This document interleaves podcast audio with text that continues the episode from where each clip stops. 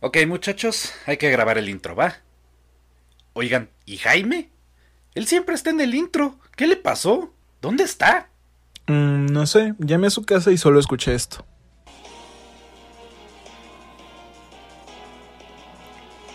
No, no lo puedo creer. ¿Sigue jugando Pokémon?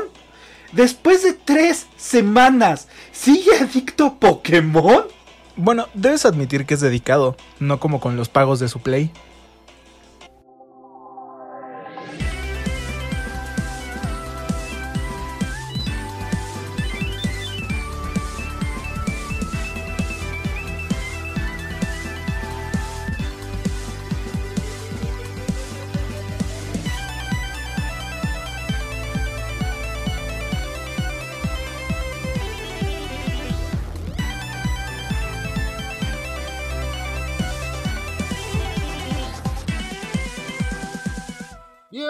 Bienvenidos a Glitchy Visión, yo soy Jane Memes y estamos una semana más en este maravilloso podcast de videojuegos y pues ya ven, Nintendo unas semanas da, otras semanas quita, pero ya hablaremos más adelante al respecto. ¿Cómo les va esta semana amigos? Estoy acompañado de Lucy, Diego y Ara. What's cracking Big Smacking? ¿Cómo andan todos? Yo soy Diego. Mi semana estuvo leve, estuvo relajada. Lo que estoy jugando esta semana fue Destiny 2. Me entró una obsesión gruesísima porque la temporada se acaba la semana que entra. Y eso quiere decir que un montón de armas que me gustan un chingo se iban a ir a la bóveda. Entonces empecé el grindeo salvaje. Me fue bastante bien, o sea, conseguí un montón de exótica, que son las armas más raras del juego, que tienen como un montón de efectos diversos. Avancé bastante mi nivel, al punto en el que ya se me podría considerar un guardián de nivel mediano, tirándole alto. A pesar de la cantidad de broncas que tengo de Destiny, que no son pocas, incluido su maldito sistema de monetización y que guardan la historia del juego, que es una de las cosas más padres del juego detrás de su maldito pase de temporada. Yo lo disfruto mucho, creo que es muy divertido y está muy bien hechecito el juego, lo que sea de cada quien. Ya no es mediocre como lo era cuando salió. Es bueno, pero Dios mío, Bungie, cómo le encanta meter la pata. A ver si mejoran algunas cosas ahora que Sony los adquirió y ya no están rotando tanto los eventos, ya te dejan ver algo de la historia. Lucy, ¿tú qué jugaste esta semana? Hola a todos, pues esta semana regresé a clases, entonces no tuve mucho tiempo para jugar. Lo que sí, seguí Shiny fonteando un par de Pokémon en Legends Arceus. Conseguí mi Zorua Shiny, que está bien bonito. Y ahorita acabo de conseguir un Sneasel Shiny, que pues no está tan mal.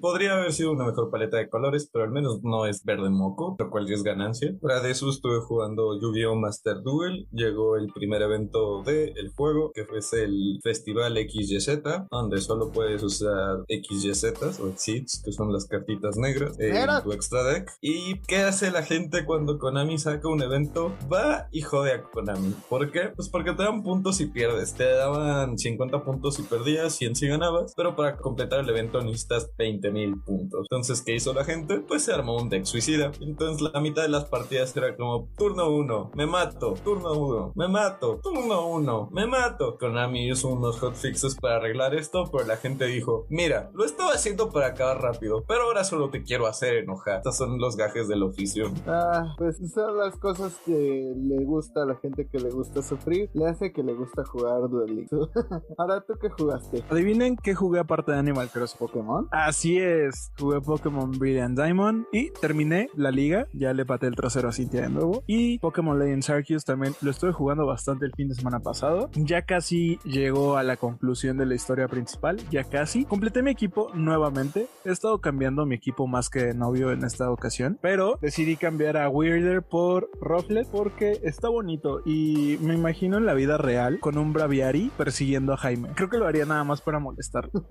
no, aparte ese Braviary parece cabello de tía locochona, así todo esponjado y morado.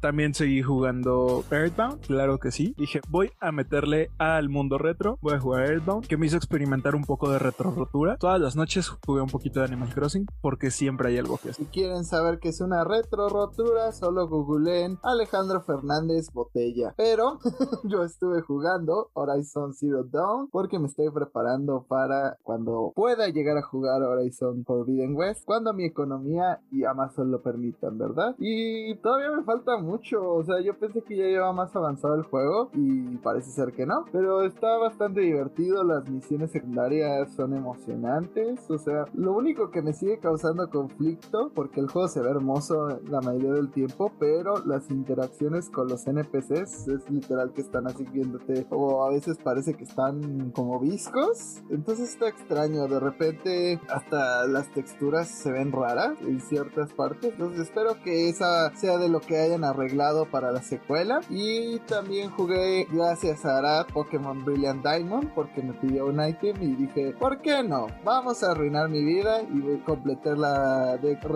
y pues ya sigo avanzando con los objetivos que tiene el postgame. Eh, yo sé que en este juego no hay mucho postgame, pero ya veremos qué nos anuncia em, Game Freak o Ilka en el Pokémon Day. Esperamos haya buenos anuncios. Pero un gran o buen anuncio fue que podremos jugar pronto Mayoras Más dentro del expansion pack y es que se anunció al fin la fecha en la que se liberará este juego clásico del Nintendo 64 próximamente el 25 de febrero habrá muchos corriendo contra reloj y jugando mayoras más. ¿Ustedes qué opinan? ¿Van a jugar este título? ¿Es de sus celdas favoritos, Diego? Muy definitivamente sí a ambas preguntas que hiciste. Entiéndase, ¿lo voy a jugar? Sí a huevo. ¿Es de mis celdas favoritas? Sí a huevo. Eh, los dos celdas de Nintendo 64 yo diría que son el top 2 de los mejores celdas de todos los tiempos. Algo que a mí me impacta a la fecha con mayoras más que es que agarraron básicamente todos los assets de Ocarina of Time e hicieron un juego completamente diferente, nuevo, que se sentía completamente diferente y que te tenías que aproximar a él con ideas completamente diferentes con las cuales te aproximaste a Ocarina of Time y todo se maneja diferente y las armas se manejan diferente hasta cierto punto al menos y los calabozos y todo está excelente. Además de que pues es la historia más oscura que Zelda ha sacado en su historia. De repente sí tema tocas como pues este sentimiento de mortalidad que tienen todos los habitantes de Terminal sentir que pues se les va a acabar el mundo, bodas que no van a ocurrir, pues vidas que van a llegar a su fin, ¿no? Y hay gente que, que reacciona con pánico y hay otros que simplemente llegan como esta aceptación silenciosa de, pues ya, ¿qué importa? Me voy a morir. Entonces sí puede llegar a tocar temas muy oscuros y es excelente porque todo lo trata con un respeto y con... ¡Ah! no, sí, lo voy a volver a jugar. Me encanta, es un juegazo. Yo lo voy a jugar, recomiendo que ustedes hagan lo mismo. Do it.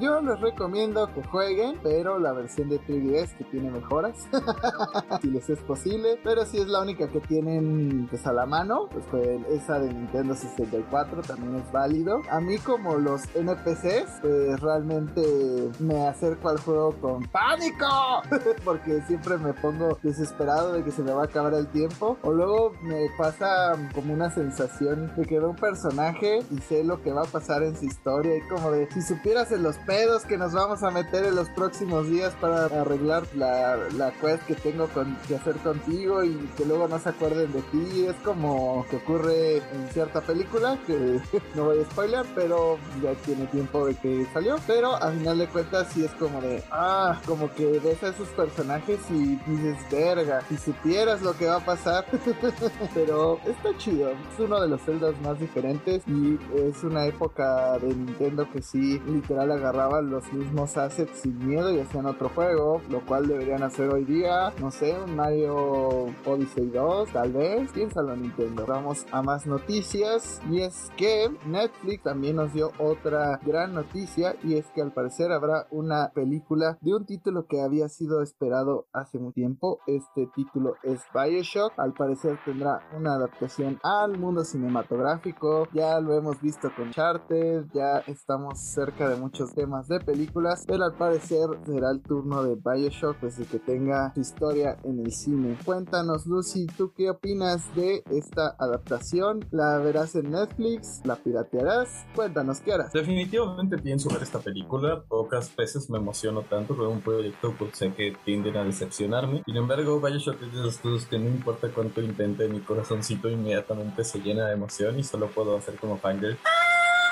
Todo el mundo que ha jugado Bioshock, si no lo han jugado en esta oportunidad, pues se ha enamorado del mundo, del lore, de los personajes, del trasfondo que tiene, hasta cierto punto de la crítica social que implica. Creo que se presta muy bien para una serie, por lo que parece ser, será un poquito basada en los primeros juegos, o al menos en lo que es la, la ciudadela de Rapture, o, o Rapture, ya sea como la conozca. Yo nada más me pregunto así si va a ser algo así como la historia del personaje principal, la historia del declive de la ciudad, la historia de cómo surgió la ciudad, o sea, las posibilidades son bastante. Con Arkane trujando nos mostraron que pues, puedes expandir un universo a base de una serie, el universo ya está bien cimentado y tienen de dónde agarrar, pues tiene mucho potencial, ¿no? Entonces ahí les estaré contando mi reseña apenas tengamos más noticias, apenas salga, apenas me lo den porque lo necesito. Yo lo que me pregunto es cuál va a ser la perspectiva, o sea, yo siento que si no es primera persona esta adaptación, como que la van a cagar, o sea, tiene que ser similar al videojuego, pero no sé qué opinen ustedes. Pues ya habían intentado, por ejemplo, esta perspectiva en primera persona en la película de Doom, y no puedo decir que funcione de manera correcta o adecuada, quién sabe. Eh, es posible que lo intenten, pero creo que una película, como dijo Lucy, desde la perspectiva en la cual se puede ver la formación y la caída de Rapture, creo que tiene mucho potencial y eso no requiere pues un personaje en el cual la audiencia se puede insertar a la goma y decir, ah, sí, yo ahí estoy, ¿no? Mí me entusiasma la idea de la película, pero la cosa con la película en contra de una serie es que no tienes mucho tiempo. Tienes dos o tres horas para hacer la película, menos de que sea Zack Snyder, y en esas dos o tres horas tienes que contar todo lo que tienes que contar. Y el lore en Bioshock es enorme. Entonces, tienen un reto por delante. Sí, es un lore versallesco, pero es enorme. Tienen un reto enorme enfrente y pues yo quiero tener fe, porque quiero ver una buena película de Bioshock. Pero las películas de videojuegos en general, solo Sonic no me ha defraudado hasta. Entonces, espero que no lo vuelvan. No siento que tenga que ser primera persona, porque, pues bueno, al final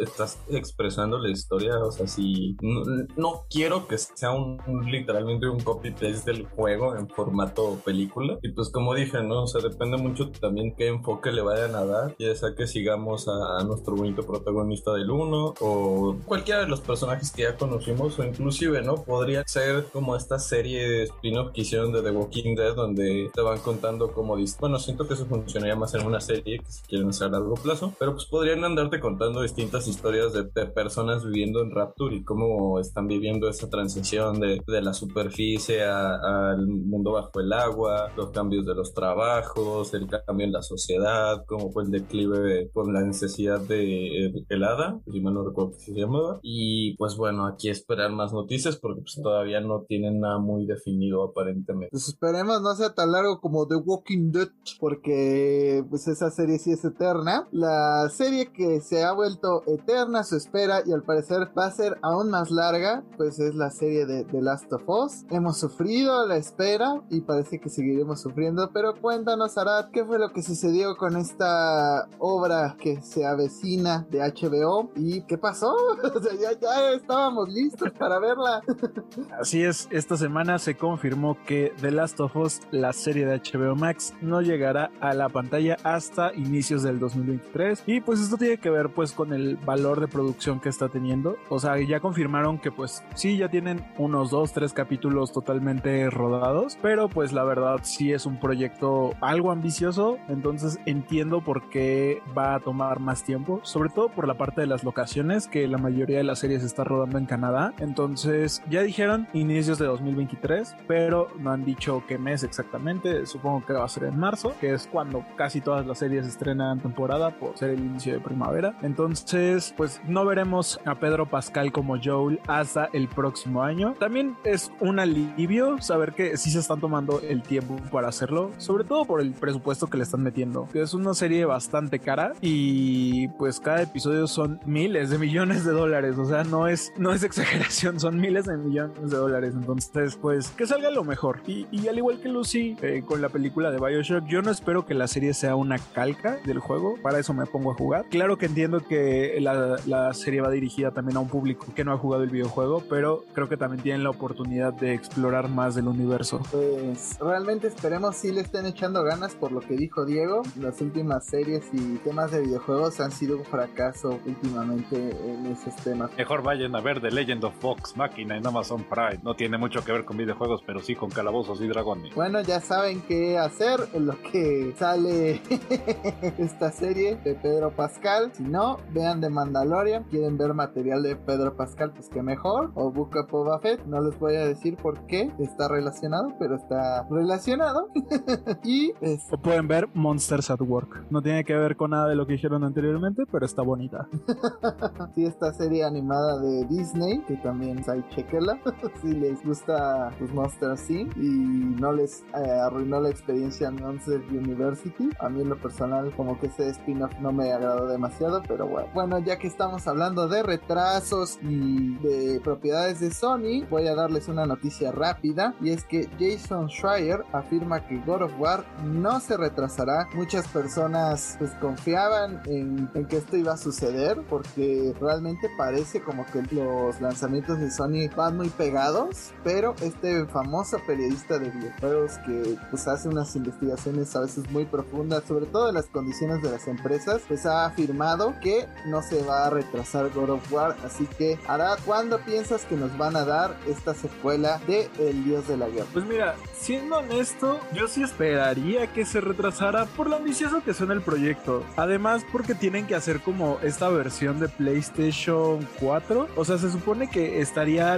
lanzándose para finales de este año. Yo esperaría que fuera un juego, pues aproximadamente para Navidades. Sin embargo, yo esperaría que, pues si llegáramos a verlo hasta el 2023. Digo, algo que Sony tiene este año son estrenos, no exclusivos para PlayStation 5, lamentablemente. Sí debería esperarse un poco. Este año tenemos títulos, pues bastante fuertes. En un mes, por ejemplo, tenemos Horizon, luego tenemos Forza. ¿Al mes ya salió? ¿Ya salió? Ya salió Horizon. Horizon salió esta semana. Y la semana que entra sale Elden Ring. ¿Me estás, diciendo, ¿me, estás, ¿Me estás, diciendo que es febrero ya? Ya es febrero. ya. Ya se oh, te pasó el 14 de febrero, ahora no te dieron tarjeta. Olvida, deja tú la tarjeta, pero bueno. Eh, no le dieran chocolates, es lo que quería dar. Chocolates. Exacto. No, le dieron regalos. No, no tuvo San Valentín.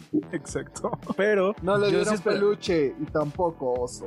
Yo sí esperaría que se retrasara a 2023. Sobre todo, no por la versión de PlayStation 5, ah, por la versión de PlayStation 4. ¿Cómo le van a hacer para que no se vea tan culero? O para que el PlayStation 4 no explote. Pues mira, yo que ahora he estado jugando Horizon Zero Dawn y pues se ve muy bien. O sea, creo que todavía el Play 4 da de qué hablar de vez en cuando, pero pues ¿qué, ¿qué podemos decir? O sea, yo creo que Sony no va a cometer otra vez el mismo error que cometió el año pasado de dejarle a Xbox la cancha solita para las, las vacaciones y también a Nintendo, porque el año pasado pues, sí hubo como un espacio en el que Sony pues no lanzó nada, entonces yo sí siento que este, pues, esta afirmación de Jason Schreier, pues sí tiene algo de verdad. Pero ustedes qué A mí, la verdad es que me da lo mismo. Em, creo que si ya no salió en febrero, o sea, si sale en la segunda mitad de 2022, ya libró la parte más guameada del año. Porque realmente lo que se veía que iba a ser una pesadilla este año es este mes. Y efectivamente, pobre,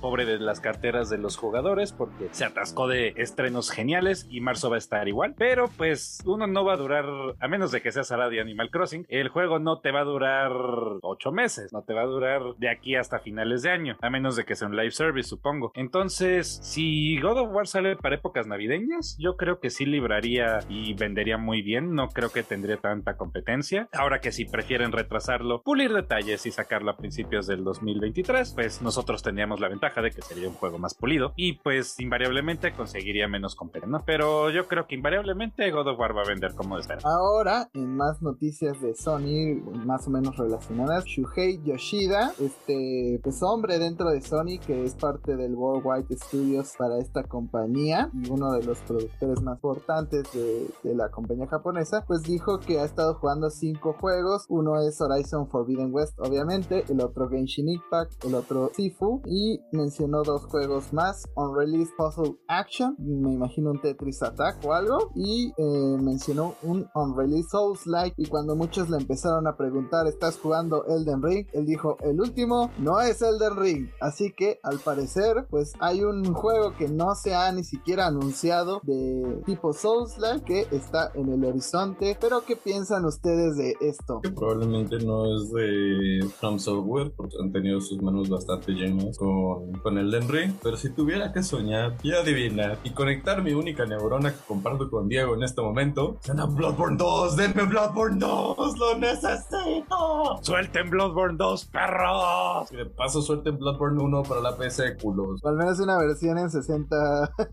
cuadros. A mí me suena que podría ser la de Lies of P, del juego de Pinocho que parece Bloodborne pero no es, y que los desarrolladores dijeron, no, no, no, no tiene influencia de Bloodborne, a pesar de que evidentemente tiene influencia de Bloodborne. Se me hace que ese podría ser el juego al que se están refiriendo, porque pues si siendo realistas no es Bloodborne 2, por mucho que yo sufra y sangre y llore por ese juego, claramente, pero supongo que algo cercano es Lies of P, entonces no sé por qué siento que podría ser eso. Digo, también podría ser la secuela de este juego de Star Wars relacionado un poquito con la jugabilidad de Soul, pero no sé, o sea, siento que una persona pues, que está encargado de los juegos japoneses no hablaría de un juego de EA.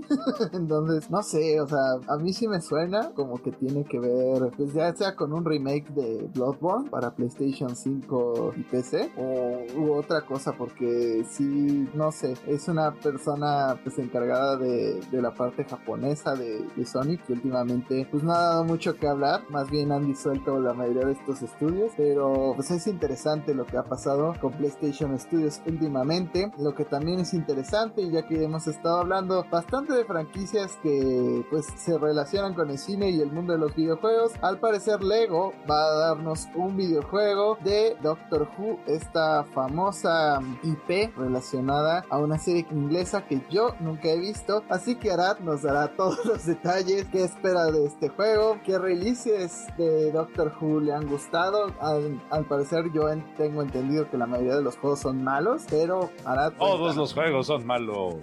Así es, todos los juegos de Doctor Who son malos, aunque tengo entendido que Dimensions, donde sale Doctor Who, no es este terrible como los juegos que, bueno, no desarrolla la BBC, sino como que la BBC encarga a estudios pequeños para que trabaje, pero al parecer este juego llegaría el próximo año y pues incluiría los 12 doctores que ya conocemos, además de la doctora de Jodie Whittaker y probablemente la doctora fugitiva que conocimos en las últimas temporadas, además de la, la próxima o el próximo doctor, ya que sabemos que Jodie Whittaker va a salir este año de Doctor Who y como el juego está planeado para lanzarse en 2023 según el rumor, pues lo más probable es que también veamos ahí al nuevo o la nueva doctora. Dicen que los juegos de Lego son divertidos, entretenidos por lo menos.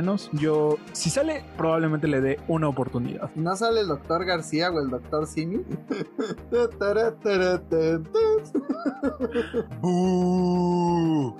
Ay, Sale el doctor psiquiatra.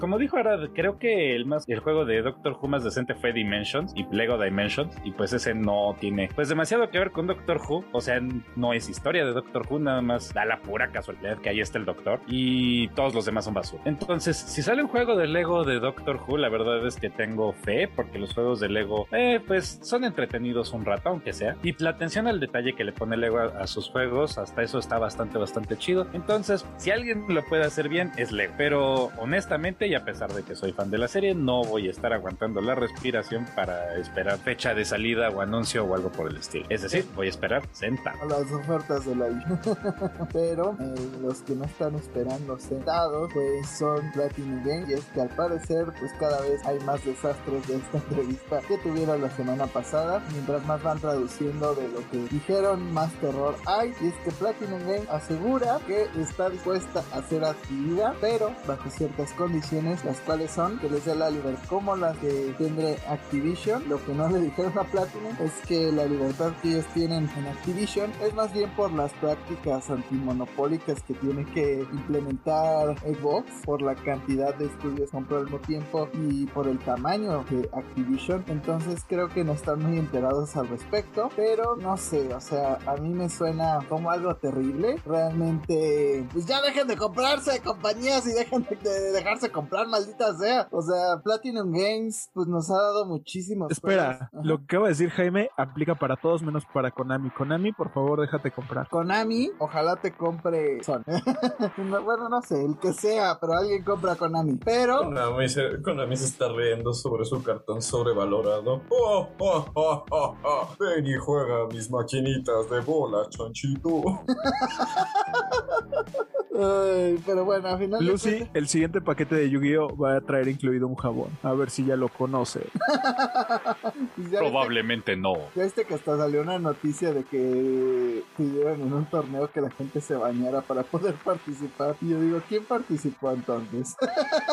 Pero bueno, este volvamos a nuestro tema. Y pues la verdad, Platinum Games ha hecho juegos maravillosos, pues trabajando con otras compañías, entre ellas Nintendo. Dudo que Nintendo los compre para empezar. Eh, y aún si los comprara Nintendo, pues nos perderíamos de cosas como Nier Automata, como otros grandes trabajos que han hecho, ya sea con Ya sea Sony, ya sea con eh, hasta en algunos casos se llegó a trabajar con Division y sobre todo si lo compra ya sea Xbox o, Sony, pues nos perderíamos de Bayonetta o de otros grandes títulos que son exclusivos de Nintendo como Astral Chain, este, The Wonderful 101. Entonces creo que esta libertad que ha tenido, digo, hasta trabajaron con Konami en, en Metal Gear Rising. Entonces esta libertad que han tenido en los últimos años ha permitido que tengan un catálogo tan amplio y de tan buenos juegos. Entonces se me hace como la peor idea este, para una compañía. En específico Platinum Games, siento que no es una compañía que debería ser adquirida, pero no sé qué opinan ustedes. Sony, siéntate. ¿Malo? No. Baja la mano. No, tú no vas a comprar plati- Xbox, tú tampoco. Sentado, abajo. Quieto, muchacho. A lo que es lo que estoy tratando de decir es: dejen de comprarse entre ustedes y dejen en paz a Platinum. No me gustaría, bueno, considerando que es Nintendo el que ha pagado los últimos juegos de Bayonetta, no me gustaría ver que eso deje de pasar, aunque yo me imagino que la compañía compradora ahora sería pues la que pague, pero pues quién sabe, ¿no? Porque pues originalmente nadie pagó por Bayonetta. Entonces,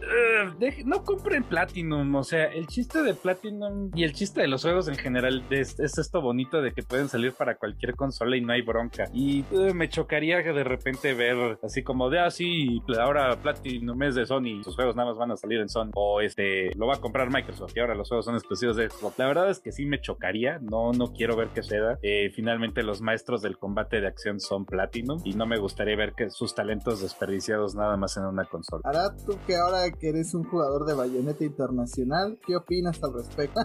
Todavía no juego Bayonetta, lo voy a hacer pronto. Pero pues no sé, o sea, siento que muchas empresas lo ven desde la perspectiva de tener más, no libertad, pero sí presupuesto para sus juegos. Creo que esa es la forma en la que yo veo las declaraciones de Platinum. O sea, de alguna forma no siento que vaya a ser comprada, aunque quién sabe, en algún momento podríamos amanecer con Microsoft diciéndonos, ya compramos Platinum, Konami y a tu hermana. Pero, este, todavía, pues todavía queda mucho por ver, ¿no? O sea, creo que sí sería una sorpresa que viéramos a Nintendo comprándolos, sobre todo porque Nintendo no, no está entrando como esta competencia de ver que, qué estudios compra, aunque también teniendo el historial de compras de estudios en Nintendo, siempre son estudios con los que tiene, digamos, tratos muy íntimos. No, no esa clase de intimidad, o sea, tratos muy cercanos. Por ejemplo, creo que de los más recientes es el estudio que hizo Luis Mansion y estos juegos. Entonces, pues sí vería la posibilidad, sobre todo por el éxito que ha tenido Bayonetta y lo anticipado que está haciendo Bayonetta 3. Sí, o sea, pero sabemos que Next Level Game pues, venía trabajando con Nintendo desde el GameCube, entonces se me haría difícil que de la nada Nintendo dijera, ah, voy a comprar una compañía solo por ti. En términos de Arad, la entrevista me sonó a Platinum diciendo, pues mira, quiero un sugar, pero no quiero que me quite mis libertades, ¿no? En otras palabras, quiero que me den dinero, pero nada más, ¿eh? O sea, no te vayas a meter con mis prácticas, con mis ideas para juego, mis diseños, la forma en la que trabajamos. Tú solo dame dinero y yo te consigo dinero, ¿no? Que en parte podría funcionar, pero como vemos cómo funcionan las compañías hoy en día que más quieren meter su mano en lo que compran, pues la veo difícil. Y o sea, como a las relaciones, pues hay que poner límites, ¿no? Y, y ahora ves las las personas y las compañías lo respetan. Entonces, no creo que Platinum encuentre a alguien que, que le diga, ah, sí, toma todo mi dinero y no te preocupes por entregarme resultados o lo que yo quiera, ¿no? Yo lo veo complicado. Otra compañía que anunció que estaría dispuesta a ser adquirida fue Ubisoft. Ah, en este caso lo vería más difícil, pero realmente tendría que llegar un Microsoft o algo por el estilo para querer comprarlos. También mencionaron que no están por el momento buscando ser adquiridos, pero que no se cierran a la idea. Y también mencionaron que el famoso juego que lleva años disque saliendo, Skull and Bones, tendríamos noticias de él este año y que posiblemente saldrá este año junto con otros lanzamientos fuertes. Pero Diego, ya que a ti te encanta Ubisoft, igual que Activision, cuéntanos qué fue lo que sucedió con esta compañía. No sé de dónde salió semejante, no sé qué hice para merecerme semejante ataque de parte. Pero bueno, el punto es que durante una reciente junta de inversionistas en Ubisoft, ellos revelaron eh, los juegos que tienen pensados lanzar entre abril de este año y abril del año que entra. Entre los títulos mencionados sale Avatar Frontiers of Pandora, que lo mencionamos cuando hicimos nuestra cobertura del E3 del año pasado. Y pues Skull and Bones lo hemos mencionado aquí y allá, porque de repente salen noticias de este juego y entre las confirmaciones, entre comillas confirmaciones, además de que también se mencionó Mario y Rabbids, Sparks of Hope, y pues están diciendo que pues va a salir en este año, ¿no? Tanto el Avatar Frontiers of Pandora, tanto Mario plus Rabbids, Sparks of Hope y Skull and Bones van a salir este año. Y estos son como los juegos más emocionados que tiene planeados, además de que también hace mención a más juegos emocionantes, refiriéndose tal vez, tal vez, como un Assassin's Creed o tal vez como un remake de Splinter Cell o el remake de Prince of Persia. Ya tenemos rato en escuchar sobre él. El punto es, dijeron que Skull and Bones sale este año. Lo mismo han dicho desde el 2018, entonces yo no me la creo. Ya van cuatro años de mentiras,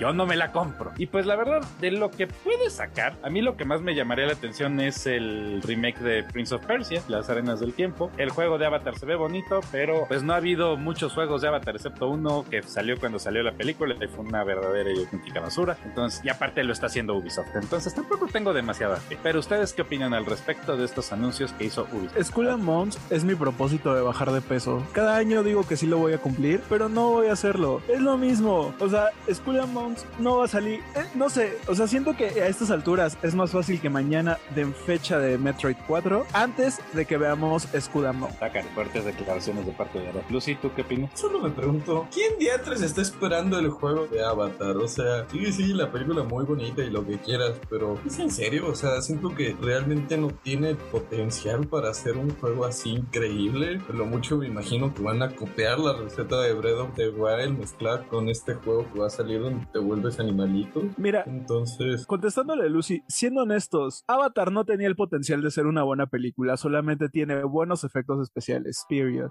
en cuanto a Skull and Bones, pues es un juego que si llegara a salir, probablemente le daría una oportunidad. En again, si Silent Hill llegara a salir, le daría la oportunidad. Pero aquí, esperando sentado. No, aparte, suena como sospechoso que quieran sacar tantos títulos que han estado prometiendo al mismo tiempo. Es como de, ¿en serio? O sea, podemos ver los efectos que ha tenido en la industria sacar juegos antes de que estén listos. Entonces, yo les diría, no hay prisa, Ubisoft. Realmente nadie los está esperando. Si acaso el Mario Conejos, pero ese sabemos que va a salir y va a salir bien. O sea, ese no es el que nos preocupa. Pero todos los demás, no hay prisa. Créeme, nadie está contando los días para que salga Skull and Bones o para el juego de Avatar. Entonces, ¿para qué? o sea, creo que mm, los haber regañado porque este año fiscal pues estuvo flojo para la compañía realmente. Los anuncios no fueron lo que se esperaba. Esperemos que al menos a uno de, de la lista de, juegos que han dado a conocer, pues sí salga y salga bien. Eh, lo que no salió bien y justamente de lo que habíamos estado hablando, de sacar un juego antes de que esté listo, pues oficialmente hace unos días salió Cyberpunk 2077. Ahora sí salió como debía de salir porque al parecer hubo un update para la versión de nuevas consolas de PlayStation 5 y Xbox Series X. Este update tardó nada más dos años, pero quien cuenta, ¿no? y la actualización 1.5 incluye novedades en las armas, misiones que estarán disponibles en todas las versiones. La versión de PlayStation 5 y Xbox Series X ofrecen resolución de 4K dinámica. PlayStation tiene los añadidos del DualSense y algunas funciones especiales. Y también la versión de PlayStation 5 pues es la que mejor rendimiento tiene ya que el juego corre a 60 cuadros y también tiene tienen modo ray tracing con el cual mejorará texturas pero limitará el juego a 30 cuadros. Y en el caso de Xbox Series S y X pues solamente tendrá un modo a 30 cuadros. Esto me parece pues, muy extraño para que vean eh, pues que a veces no conviene en en el, caso de Xbox pues tener que seguir eh, como cargando al Xbox Series S que es esta consolita que entre comillas es de nueva generación. Pero pues realmente en cuanto llegan cuestiones de rendimiento pues esos ports medio sufren o sea yo creo que es como una consola que se quedó a mitad de generación y por la cual Arad debe de dejar de desvelarse y estarla viendo en su catálogo para acabar decidiéndose por comprarla o no. Pero pues a final de cuentas ya al fin salió Cyberpunk, ya se pueden ver mejoras dentro del video que presentó así de Project Red, donde ya las calles están más pobladas, ya no hay enanos extraños que se te quedan viendo, ya la inteligencia artificial funciona más o menos bien, todavía hay videos. Suena, suena como si hubieras hecho un update a las calles del Estado de México. más o menos, pero en el Estado de México todavía hay enanos. Pero. y todavía te puede tragar la tierra. Y todavía te pueden desaparecer. Pero todavía dentro de estos videos que hay de gameplay de Cyberpunk 2077, pues vemos algunas cosas extrañas, entre las cuales en el tutorial, no sé si lo dejaron por meme o realmente fue un error, pero mientras te está golpeando la inteligencia artificial que te está entrenando, hace una pose T y de la nada vuelve a ponerse así como para pelear. Yo siento que lo dejaron de chiste, quiero pensar que lo dejaron de chiste, pero pues sí, es chistoso pensar que Cyberpunk salió hace dos años, entre comillas, y pues comentaron que las consolas de antigua generación como el PlayStation 4 y el Xbox este, One no estaban preparadas para cargar muchas de las cosas que tenía este juego. Yo digo, entonces, ¿para qué chingados las sacaste en esas consolas, no? Pero bueno, el juego al fin no cumplió su promesa porque sigue siendo imposible cumplir con lo que nos dieron en los trailers, pero al menos ya salió. Es lo mismo que yo dije en 2020. O sea, se nota muchísimo que intentaron hacer como un downgrade. O sea, ese juego no estaba destinado para PlayStation 4 y para Xbox One. Desde lo que prometían sonaba a que esa madre no iba a correr bien en esas consolas. Y se cumplió. O sea, tuvimos que esperar dos años para tener un update jugable en consolas de actual generación. E, esto solamente quiere decir que nunca vas a poder jugar de una forma correcta en tu PlayStation 4 o en tu Xbox One. Y si todavía tienes el juego, como Diego, vas a tener que esperar a tener un PlayStation 5 para poder jugarlo de forma decente. Hey, pero,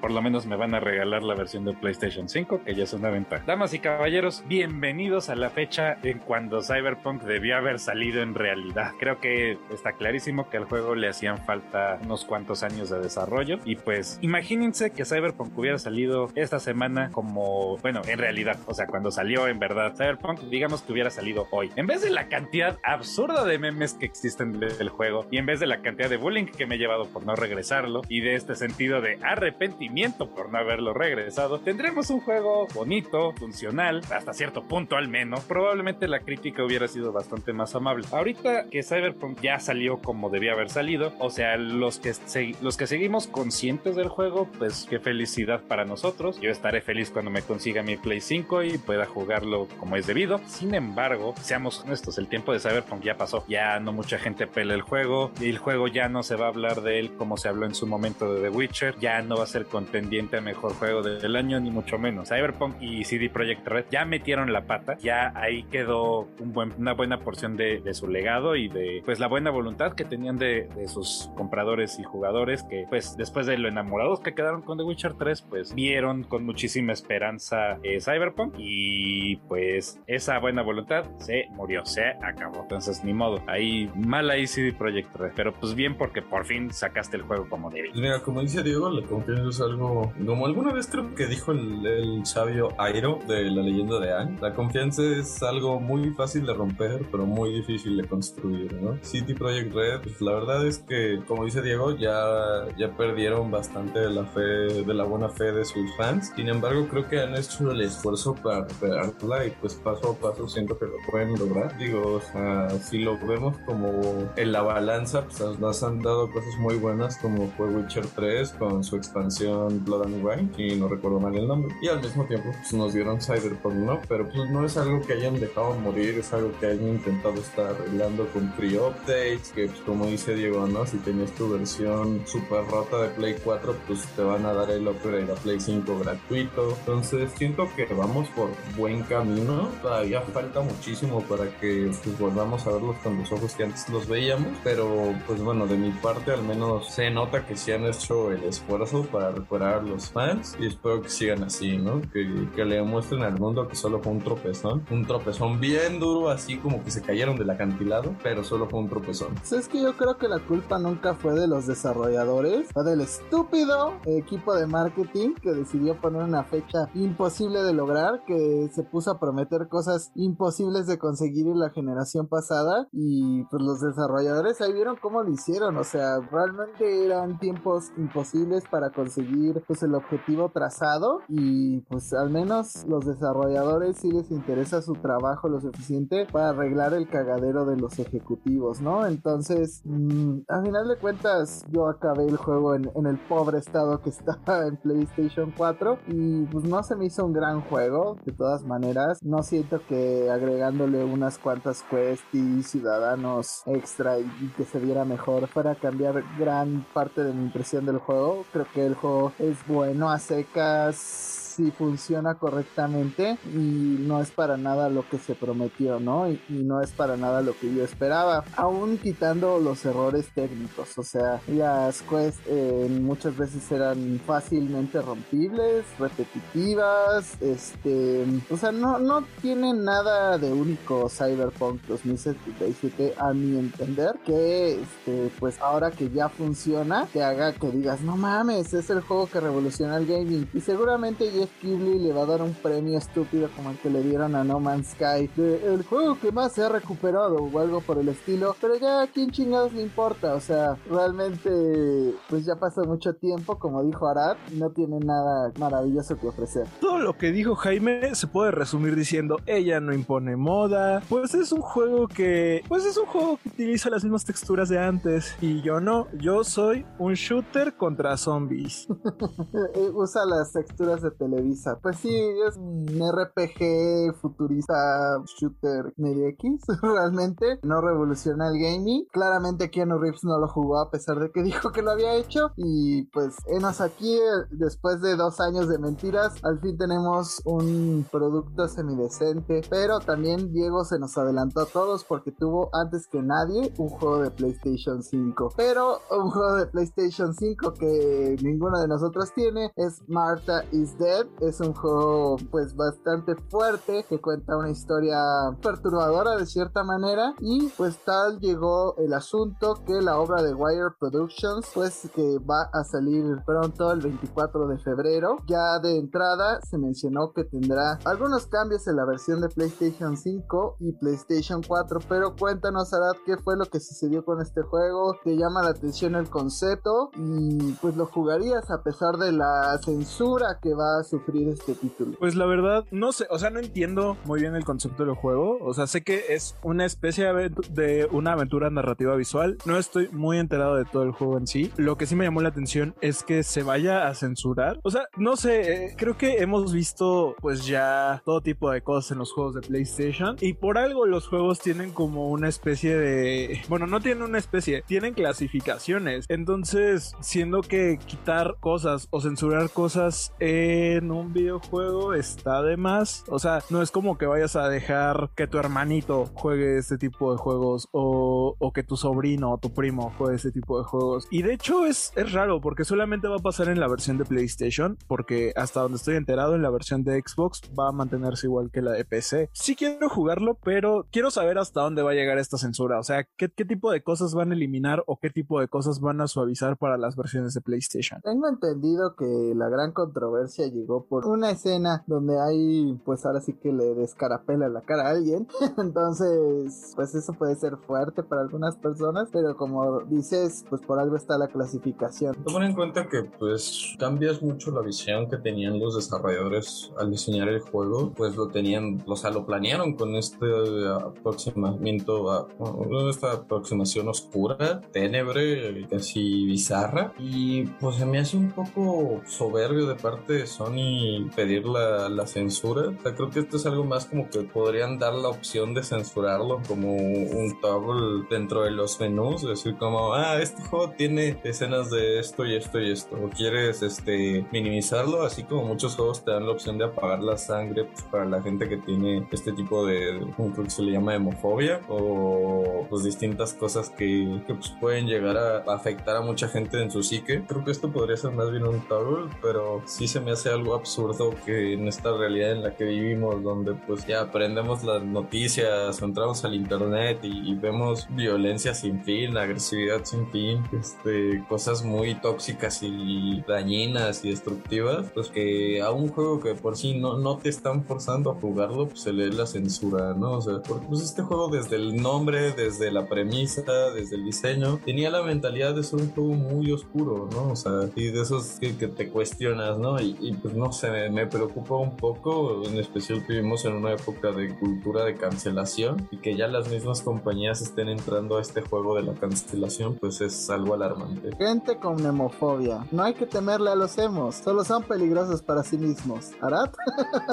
me acaba de matar a la comedia. Entre otras cosas, pues también mencionar que este tipo de cambios también van a afectar a su lanzamiento, si bien va a lanzarse al mismo tiempo que la versión digital, bueno, que la versión de Xbox solamente va a ser la versión digital. Por este tipo de cambios, la versión física va a retrasarse, todavía no han dicho hasta cuándo, pero no va a ser lanzada al mismo tiempo que la versión digital. Yo tengo entendido que eso ya estaba planeado desde el principio, que no fuera a salir la versión física luego luego. Es como una práctica que han tenido últimamente, igual con Sifu lo hicieron así, de retrasar la versión física, lo cual yo no entiendo. Hasta donde yo había leído, hasta donde era, bueno, en parte tenía que ver tan con estos cambios que le están haciendo a PlayStation, a diferencia del cambio, bueno, a diferencia de las demás. Pero bueno, este, pues siquiera les ha servido de algo de publicidad al estudio Weird para pues, su videojuego. Esperemos que pase lo mejor, que Sony cambie un poco sus mm, políticas, porque al final de cuentas ya lo vimos desde Cyberpunk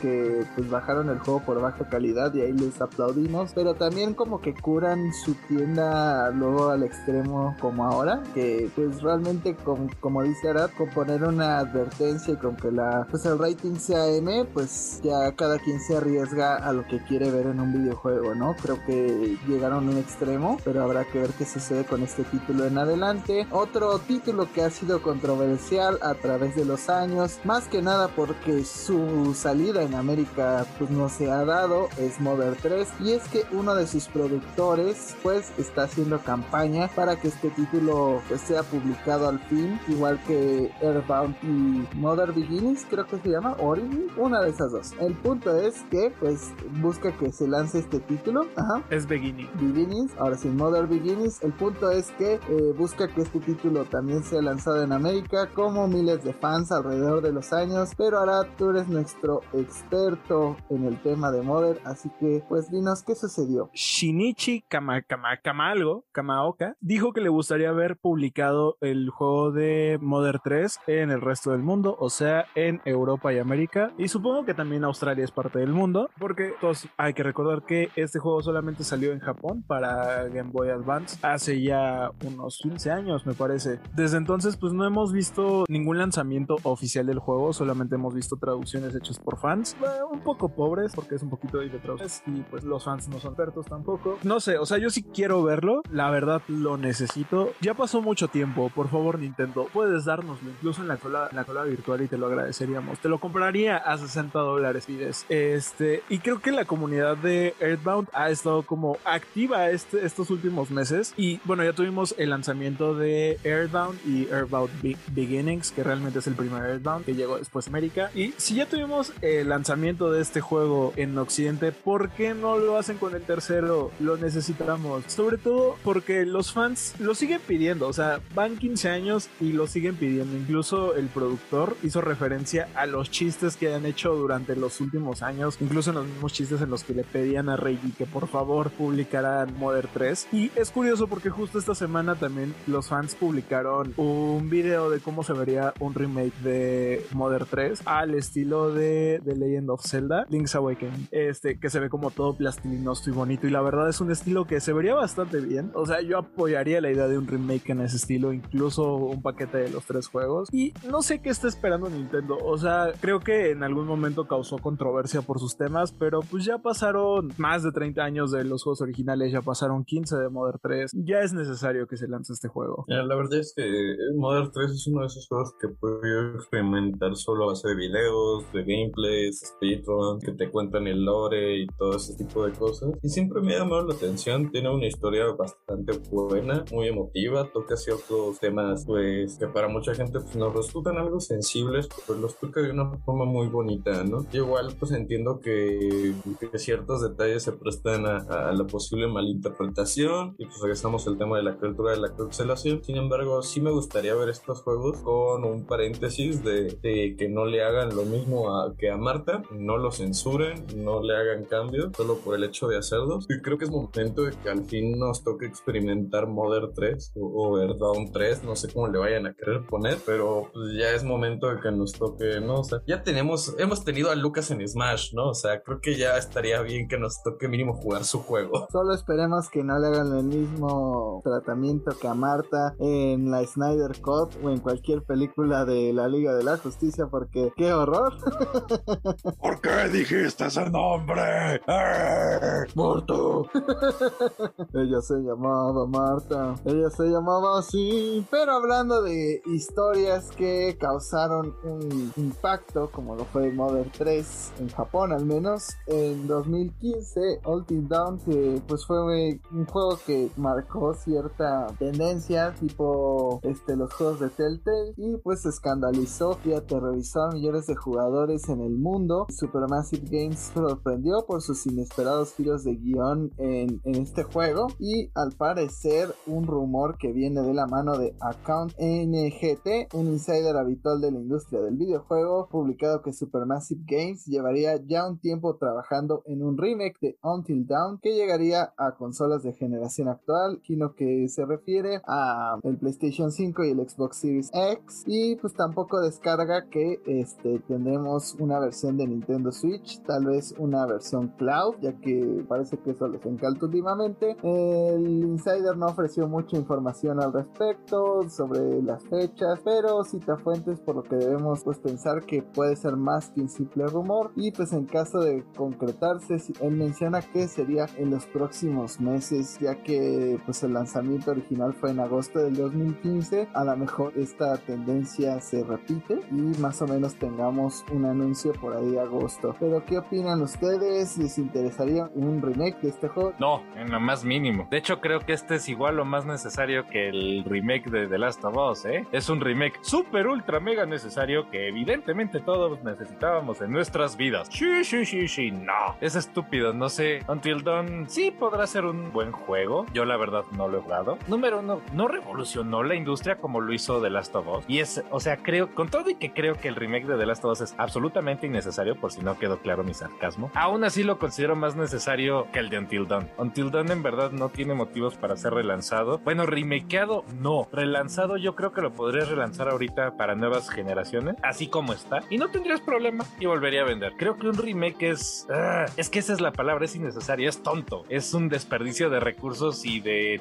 y de horas de trabajo, porque no lo necesita. Es. ¡Ah! Me da coraje, es todo lo que puedo. Bueno, hay que tomar en cuenta que igual ya pasaron 7 años desde que se lanzó este título, y yo me imagino que en lo que están pensando de un remake podría incluir pues, algunos cambios en la historia. Eh, sería como la única manera en que yo justificaría que volviera a relanzar este título, pero pues sí también comparto la opinión de que pues no le veo así como un mercado que esté pidiendo a gritos este relanzamiento o este remake, entonces está extraño, ¿no? El Last of Us salió hace 10 y aún así es innecesario. Que haya salido hace 5, 7, lo hace más innecesario todavía.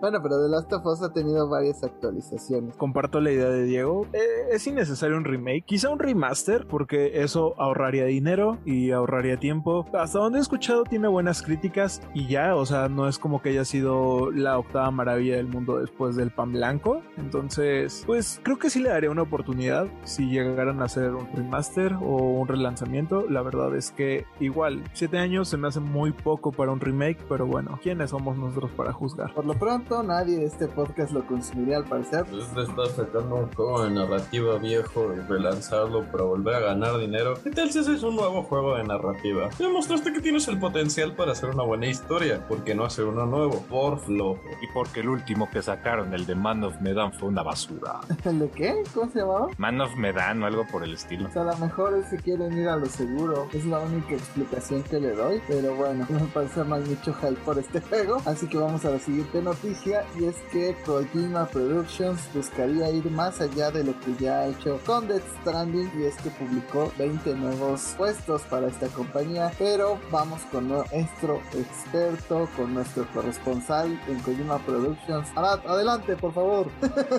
Aquí reportando desde la habitación de Hideo Kojima, en la que jura que no es Hassan. No, ya fuera de broma, Kojima Productions está buscando gente y no está trabajando como en un proyecto específico, ya que uno de los requisitos es que la persona, las personas que vayan a aplicar para estos puestos hablen perfectamente inglés y que además no solamente es para la producción de videojuegos. Hay que recordar que Kojima Productions pues también quiere entrarle al mundo del cine, la televisión y la música, entonces también están buscando gente para estas áreas. Entonces nos da a entender que sí están trabajando en un nuevo o nuevos juegos, probablemente eh, sea la secuela de Death Stranding, pero también ya están empezando a dar marcha a sus proyectos televisivos y cinematográficos. Se le hará a Kojima por fin sacar su propia película después de que en redes sociales en realidad no publica nada más y que todos sus juegos han sido un claro grito de auxilio y de desesperación porque es un director de cine frustrado. Véalo en el próximo episodio de Kojima y su estudio. Y hasta podemos ver la clara influencia que tiene Wes Anderson en los títulos de Kojima. Entonces, pues a ver, ¿con qué nos puede sorprender Kojima? Yo creo que sí va a sacar, al fin se le va a hacer de sacar su película, no sé si relacionada a la historia de Death Stranding. Pues realmente no puede abarcar mucho más porque el resto de juegos de los que ha trabajado son propiedad de Konami. Entonces tendría que ser o una historia original o continuar con lo que ya hay dentro de Death Stranding. Lo que seguramente no está haciendo, pues es usando una identidad falsa para publicar Silent Hill. Eso seguramente no está sucediendo.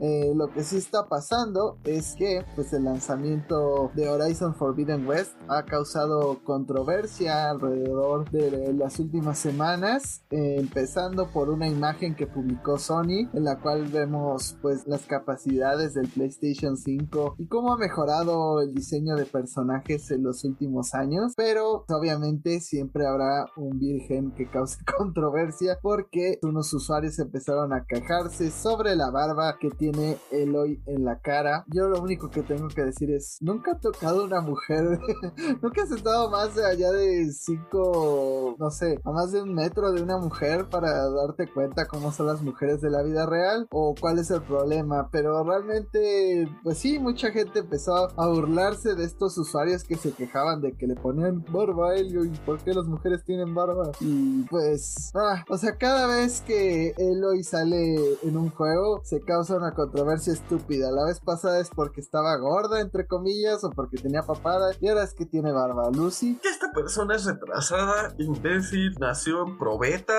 ¿Qué carajos? O sea, sí, las mujeres también tienen vello facial. Sí, no crece tan rápido como en los hombres. Y sí, se ha acostumbrado en la sociedad a que una mujer se rasure para que no se noten estos vellos faciales. Pero existen. ¿Y qué crees? En este universo postapocalíptico de dinosaurios robot caminando por la calle y pinche ciudad pareciendo destruida por los dioses del Olimpo. ¿Qué chingados le va a importar rasurarse, cabrón? Dime que nunca has visto una mujer sin decirme que nunca has visto una mujer. Sí, no, la verdad es que es como el comentario más estúpido que he visto en. Bueno, de los más estúpidos. Como que Eloy, por algún motivo, tiene esta tendencia de atraer estupidez. No sé por qué, porque yo considero que es una excelente protagonista para cualquier juego. Se siente bien chingón jugar con Eloy en Zero Dawn. No he jugado Forbidden West y la verdad es que no tengo, no me muero de prisa por jugarlo. Lo voy a jugar, pero no, no está en mi lista de Pero sí, como que tiene esta tendencia de atraer gente estúpida por algún motivo y no me lo explico. Es, es muy raro. Porque es una mujer protagonista y al parecer a los hombres que solo están acostumbrados a ver otros hombres en los videojuegos de protagonistas, pues eso les causa un pedo interno y demuestran su virginidad ante el mundo, demostrando que nunca han visto una mujer real. Entonces yo les pido una cosa, vayan a la calle, toquen el pasto, respiren tantito, vivan un poco, tómense una cerveza, no sé, pero dejen de decir estupideces. O sea, sí, una mujer puede ser la protagonista de una historia. Yo sé que les pesa demasiado ver a Elio, yo sé que si no critican su peso, critican que se le ve rara la cara, si no critican que no sé, que tenga pecas o que tenga pues al parecer bello facial, siempre es algo distinto. Solo digan que tienen un pedo con que haya mujeres protagonistas en los videojuegos y hay que entender que pues no, no todos los videojuegos son para ti, no todas las IPs y todas las historias te tienen que llamar. Entonces, por el amor de Dios, si no quieres ver mujeres en los videojuegos, maneras en los videojuegos que tú compras, no los compres y ya. Y mantente tu mundo de virginidad. También, ahora sí que es un poco de quejas a la industria, entonces me estoy viendo muy New Age con lo que voy a decir. Pero pues, güey, o sea, es un pedo que llevamos teniendo desde hace siglos y es que ya hoy en día los videojuegos son el único motivo por el cual, la única mentalidad con la cual diseñan a un personaje mujer en los videojuegos es a través del fanservice, del sex appeal, güey. O sea, y no es por sacar trapitos a la luz, güey, pero pues tienes juegos como Genshin Impact, que cada morra que sacan, la sacan cubierta de medias, con los pechos más levantados que pinches este, el Lego de Arad cuando le doy piropos, güey. Y pues, o sea, Y de Xenoblade no vas a estar hablando. o sea, güey, tienes Xenoblade, por ejemplo, güey. O sea, ¿qué carajos tienen que hacer las morras con pechos y más inflados, güey, que un globo aerostático, O sea, con esos Zeppelins podías invadir Rusia y regresar, cabrón. Pero pues eso es una costumbre que ya lleva años y aparentemente cualquier desarrollador que se atreve a romper ese estigma y ese estándar, ese dogma que existe, pues solo es criticado por esta bola de retrasados de ¿por qué Aloy tiene barba? Güey, o sea, ya entendí que tienes tres pelos en tu cara, güey, no sabes lo que es la higiene personal y nunca has tocado a una mujer, güey. Por favor, aléjate de Twitter y no, no respires el mismo aire que la demás gente porque seguro les bajas el IQ. O sea, yo creo que también tiene mucho que ver con fans de Xbox muy profundos y muy, este, pues, como que responden ante cualquier cosa. Y entonces están buscando, ah, si el juego se ve mal, ah, no, no se ve mal. Ah, que el juego es malo, no, no fue malo. Ah, este, entonces ya hay que buscar hasta las barbas de los personajes para encontrar una controversia este juego. Y pues no sé, o sea, se me hace demasiado estar buscándole chichis a las arañas eh, para encontrarle la barbita de Elo y que eso sea un problema. Pero lo que sí fue un problema y fue una controversia de verdad en este juego es que un abogado pues los acusó, al menos a PlayStation Studios, de haber falseado información. Así es. El año pasado se reveló que algunos títulos de PlayStation 4 llegarían de manera gratuita a PlayStation 5, ya que nunca se advirtió que esto no sucedería de esta forma. Entonces la controversia empezó primero con Horizon Zero Dawn, porque hay un precio aumentado dentro de los títulos de PlayStation 5. Cada uno cuesta 70 dólares y los de PlayStation 4 valen 60. Entonces muchos usuarios comenzaron a quejarse más por el precio de estos videojuegos que consideraban pues que no iban a tener el upgrade necesario y ahí comenzó toda la polémica al final acabaron diciendo bueno está bien nosotros prometimos que, que iba a haber un upgrade gratuito y que no iba a, a ser conflictivo. Entonces va, va, todos los juegos que hemos anunciado van a llegar a PlayStation 4 y de esa manera se libraron cierto tiempo de la polémica. Pero aunque no trabajo de Guerrilla Games pues se puede mejorar sin paga extra. Un abogado notó que esta secuela tiene un precio de 70 dólares en la nueva consola y está acusando a Sony de aprovecharse de sus jugadores. Actualmente puedes comprar Horizon Forbidden West por 60 dólares, pero el precio aumenta a 10 dólares como ya lo mencioné. En la versión de PlayStation 5 a pesar de que la actualización es gratuita. De esta forma, Richard Hoek o Hugh, lo, ha acusado a Sony de publicidad engañosa en este apartado ya que la mejora no se anuncia adecuadamente según este abogado y lo que comentó fue que para las personas que no sigue lo que está sucediendo aquí, Sony ofrece una versión de PlayStation 4 con una actualización de PlayStation 5 gratuita, entre comillas, por 60 dólares y una versión de PlayStation 5 con una copia de PlayStation 4 incluida por 70. Mismo paquete, dos puntos de precio con uno exhibido más prominentemente que el otro. Se pone peor, la versión de PlayStation 4 no parece ofrecerse a través de la tienda de Play PlayStation 5, independientemente de si se solicita o no solo en juegos de PlayStation 4. Ni si, según el abogado, ni siquiera actualizaron sus preguntas frecuentes y él menciona que cómo se supone que los compradores ocasionales deben de navegar esta situación. Es como si quisieran ser demandados según su opinión. Él menciona que prácticas engañosas o desleales siempre están en el ojo del espectador y que personalmente siente que esto se pasó un poco de la raya, que es engañoso a primera vista y que no hay un regulador al respecto de esta práctica de Sony y que espera que pronto se cambie, pero por lo pronto ya hizo su demanda y pues no hay todavía un procedimiento legal al respecto, por el momento solo es una acusación, pero no se descarta que pues mucha gente se junte en el futuro para hacer una demanda formal. Por lo pronto, pues esperemos pues que se hagan los cambios necesarios. Pues esta posición no es del todo descabellada. Algunas personas sí se pueden como confundir en el proceso de actualizar, no actualizar entre los precios de los videojuegos y pues uno creería que estarían más fácilmente conseguibles o que te señalarían que, que incluye cada versión. Pero ustedes qué opinan? ¿Sony está en lo incorrecto, lo correcto? Hasta cierto punto este usuario tiene razón. Richard Hoy, es un poquito difícil de entender, entonces como que la versión resumida es la versión de Play 4 tiene su upgrade gratuito, vale 60 dólares. La versión de Play 5 tiene un downgrade, o sea, pues trae consigo la versión de PlayStation 4, pero vale 70. Entonces viene una persona, perdón, podría simplemente conseguirse la versión de Play 4 y se ahorra 10 dólares porque vienen los dos juegos. Es el mismo paquete pero con diferente precio. Entonces, este hombre tiene razón en ese sentido, pero no entiendo lo de publicidad engañosa. Supongo que esto tiene que ver que más bien están promocionando la versión de Play 5, están diciendo, oigan, miren esta versión más bonita, más poderosa y con ray tracing y los gatillos adaptativos y todo, y pues hacen 10 dólares extra, ¿no? No me parece que sea un asunto lo suficientemente grave como para lanzarse a la corte, o sea, yo creo que ni Richard Hoeg ni algún consumidor sabe ir a corte por 10 dólares, yo creo que más bien sería como de, ah, pero qué estúpido soy, gasté 10 dólares más y ya. Entonces, hasta cierto punto siento que lo está volando fuera de proporción, pero creo que también es importante hacerlo notar y que este tipo de prácticas no, no sigan porque finalmente para nosotros latinoamericanos 10 dólares es una lana. Entonces, pues sí, está, está bien que salga a la luz que este tipo de prácticas están mal para que Sony no lo siga haciendo y que sea coherente con sus precios, pero tampoco es la gran cosa, yo diría. La cuestión es que están aprovechando, ahora sí que vacíos legales con lo que habían dicho que iban a hacer. Particularmente el problema donde entra la publicidad engañosa es esto donde, ah, sí, tienes tu upgrade gratuito, pero pues solo si estás bien informado y estás metido, porque si tú vas a la tienda, a pesar de que sortees los juegos por juegos de Play 4, no te aparecen estos juegos que tienen este upgrade a Play 5 o de forma gratuita, casi casi forzándote de cierta forma a,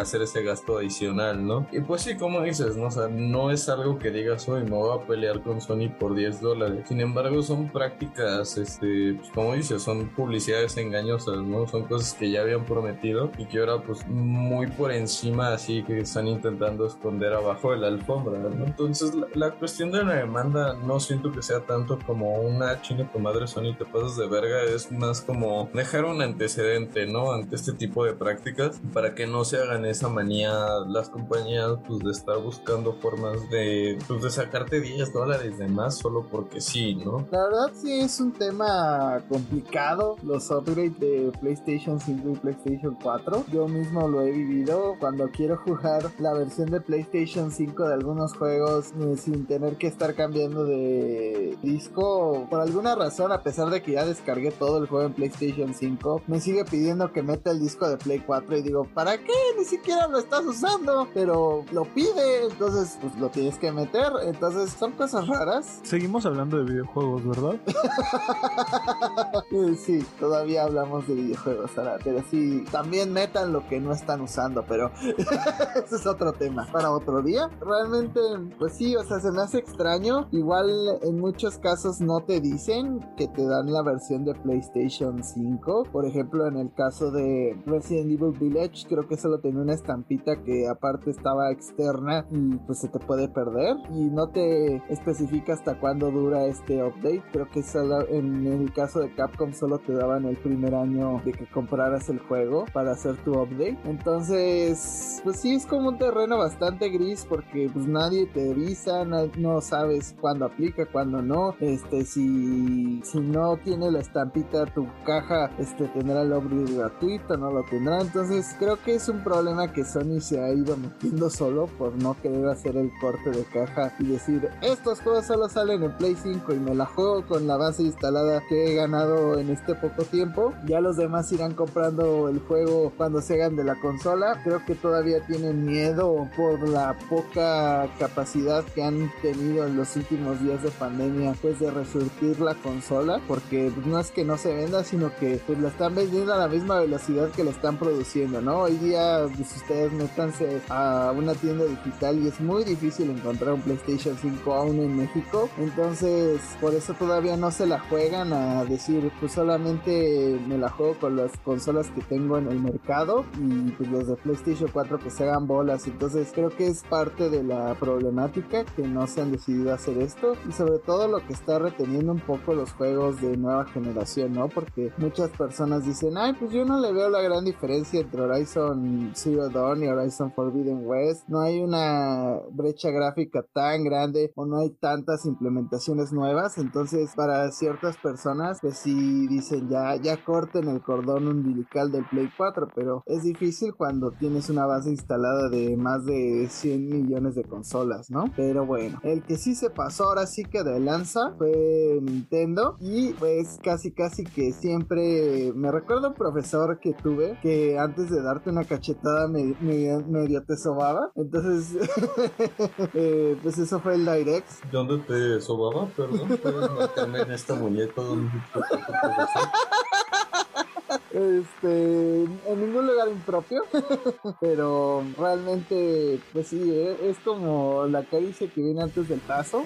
el direct fue la caricia y el putazo fue el que nos dieron esta semana. Y es que, pues Nintendo ha decidido retirar toda su biblioteca de la Virtual Console de sus consolas de 3DS y Nintendo Wii U. Digo, en este podcast no es un secreto que hemos reído por muchas horas con la Wii U, pero pues no deja de tener una biblioteca importante que se perdería una vez que se retire esta biblioteca que posee y también que se retire su tienda virtual. Nintendo dice que esto sucede porque pues a final de cuentas el precio de los servidores pues hasta cierto punto lo ha llevado a hacer esto y advierte que desde el 23 de mayo de 2022 no será posible usar una tarjeta de crédito para añadir fondos en la Nintendo eShop en las Wii U y Nintendo 3DS y 29 de agosto de 2022 eh, no será posible usar las Nintendo eShop Cards para las tarjetas de prepago em, y añadir nuevos fondos a tu cuenta de Nintendo y a partir de marzo del 2023 pues se acabará poder descargar juegos nuevos o hacer compras de cualquier tipo ya sea con lo que has acumulado o desde las cuentas unitarias que tienes en conjunto con Nintendo Switch. Le hace para esa época se habrá terminado toda posibilidad de adquirir títulos ellos mencionaron que al menos sí podrás descargar pues todo lo que ya tengas comprado, todos los DLCs, todos los juegos, vas a seguir pudiendo descargarlos, pero una vez que corten como la vida de la Virtual Console, pues ya no vas a poder adquirir cosas que no tuvieras. Entonces, ¿qué opinan ustedes? ¿Cómo han visto la controversia durante esta semana, Diego? Pues yo estoy fastidiado. Como dueño de un Wii U, pues lógicamente me molesta que ya le estén dando cuello, aunque tiene lógica porque pues nadie tiene una Wii U parte de Lucillo. Pero aún así duele. Y como dijiste tú, la tienda del Wii U tiene una biblioteca inmensa, no solamente de juegos del Wii U, sino de juegos de NES, Super NES, Nintendo 64, Game Boy, este, Nintendo DS, Game Boy Advance. O sea, es una biblioteca inmensa de juegos que repentinamente no van a tener manera legal de, de comprarse. Entonces, pues, y de hecho hay una interacción que me dio mucha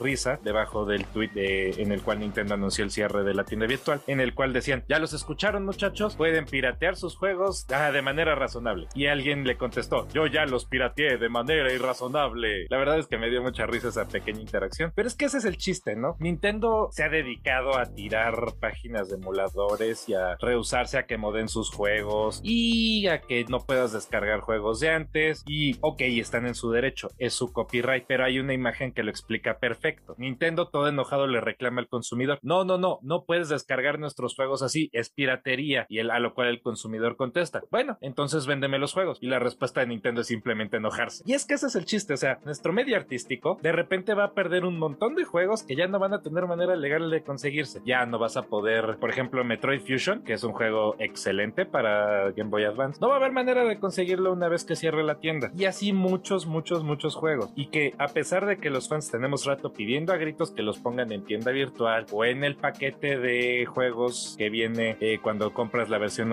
online del Nintendo Switch o que incluso estén en la tienda a la venta y no lo hacen. Entonces no hay manera de preservar o de volver a jugar estos juegos a menos de que sea por métodos 100% legales. A menos de que pues uses emuladores, los descargues porque Nintendo no te está dando maneras de jugarlo. Y yo tengo un muy serio problema con eso. Y pues sí, Nintendo, ¿cómo es posible que una semana nos tengas felices y luego otra semana te vayas al infierno y nos tengas a todos enojados y tristes con tus decisiones? Es impresionante la dualidad que te carga. Me recuerda esa frase de Rafa de estoy feliz y enojado al mismo tiempo.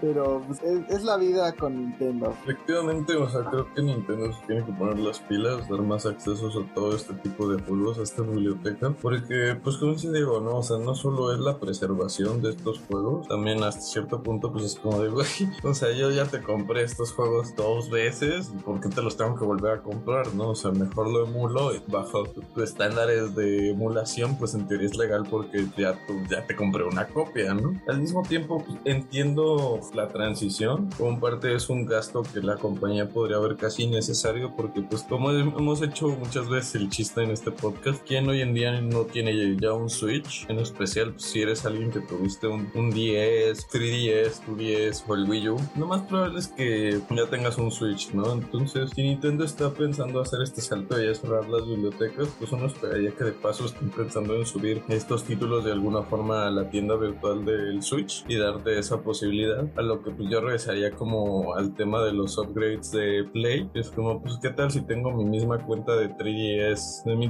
mi cuenta Nintendo la tengo en mi 3DS y en el Switch y vas a subir juegos de la tienda del 3DS al Switch, ¿no? O sea, me los vas a cobrar otra vez, me vas a dejar descargarlos porque en teoría ya te pagué la licencia y solo va a ser un, un port. Lo más probable es que conociendo Nintendo, no, me obliguen a pagarlos otra vez. Y regresamos al tema de la emulación, ¿no? O sea, mucha gente va a decir, pues, ¿para qué te pago el juego otra vez que ya me quitaste el acceso a? Si simplemente puedo emular el juego gratis, porque pues, yo ya lo pagué, ahí tengo mi copia pagada, o sea, muy tu problema Nintendo. Entonces, pónganse las pilas, ¿no? Lo mismo está pasando con la música. Nintendo está quitando todas las páginas de YouTube que tienen o hacen compilación de la música de sus videojuegos, pero pues no nos dan un acceso para poder escucharla, ¿no? Entonces, ¿qué hace la gente? Pues se la piratea. A mí el principal problema que he tenido con esta situación es que veo a muchos fans de Nintendo diciendo, ah, pues es lo normal, ya esta consola ya pasó, demás, no importa, o cosas así, o ya tuviste 10 años para conseguir y jugar los juegos que querías tener, en contraposición de estos argumentos de que pues todo el tiempo tienes para adquirir los juegos que querías en estos 10 años que han pasado desde que salió el 3DS y la Wii U, y el otro argumento que menciona pues que es el flujo natural de las cosas, yo le diría a la gente que pues no todo el mundo descubre los videojuegos o lo que quiere al mismo tiempo, o sea, hay personas que no estaban interesadas en este hobby hace dos años, hace una semana, puede haber un niño que se quiera interesar en la franquicia de Metroid, por ejemplo, y quiera jugar los juegos viejos y no vaya a poder hacerlo porque quitan esta Virtual Console, o sea, simplemente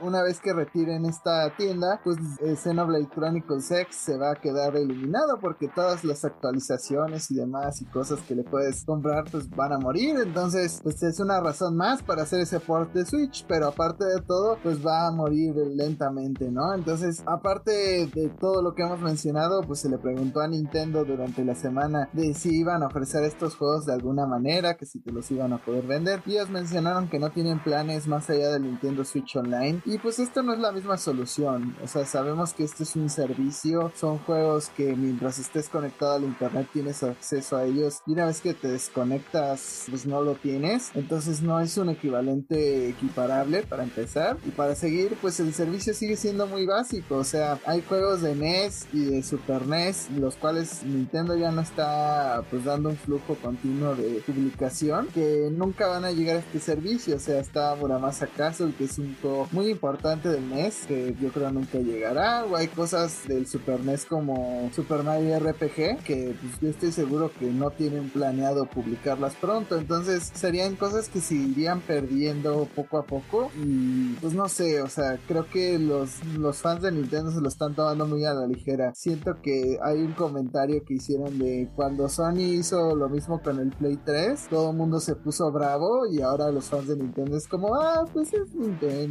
ya, pues, no importa, es el flujo natural de las cosas, hay que dejar que pase, ¿no? Entonces, pues así mismo Nintendo no va a reaccionar de ninguna manera, o sea, eh, pues así que no nos dice que el día de mañana, como sabe que los fans van a aceptar lo que sea que Nintendo disponga, pues no digan, ah, pues quito inmediatamente que pase al nuevo Switch todo acceso a los juegos de Switch digitales. Entonces es, es como un mal precedente y que siento que se está tomando muy muy a la ligera esta situación. O sea, al final de cuentas los consumidores son los que tienen el poder de las cosas y de poder virar la, la narrativa. Y también pues por parte de un museo de videojuegos mencionó que se está perdiendo mucho material histórico que está siendo irreemplazable. Mencionaron igual esta solución de emular y pues realmente pues sí no, no queda como mucha opción más allá de hacerte la emulación y miren que lo digo yo que usualmente estoy en contra de hacer emulación o copias pirata de los juegos pues realmente porque tu papá te pega.